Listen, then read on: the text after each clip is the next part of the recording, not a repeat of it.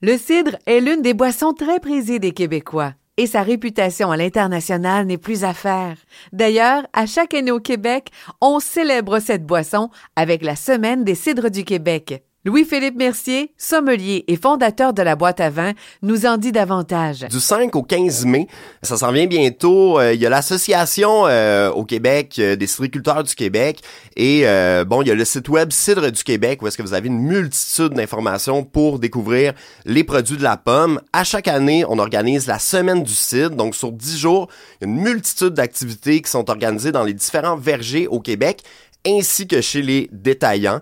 Donc, dans les bars à vin, les cidres sont toujours mis de l'avant. Dans les commerces, les épiceries fines, nous, on organise une grande dégustation. Donc, on va avoir une dizaine de cidriculteurs qui vont être là pour faire découvrir leurs produits.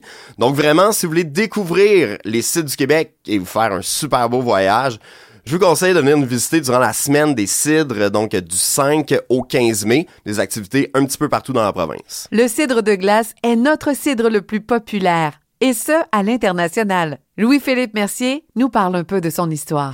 Quelqu'un qui est très important dans l'histoire moderne du cidre au Québec, c'est le vigneron Christian Berthomeux, qui a fondé le domaine des Côtes d'Ardoise euh, à la fin des années 70, début 80.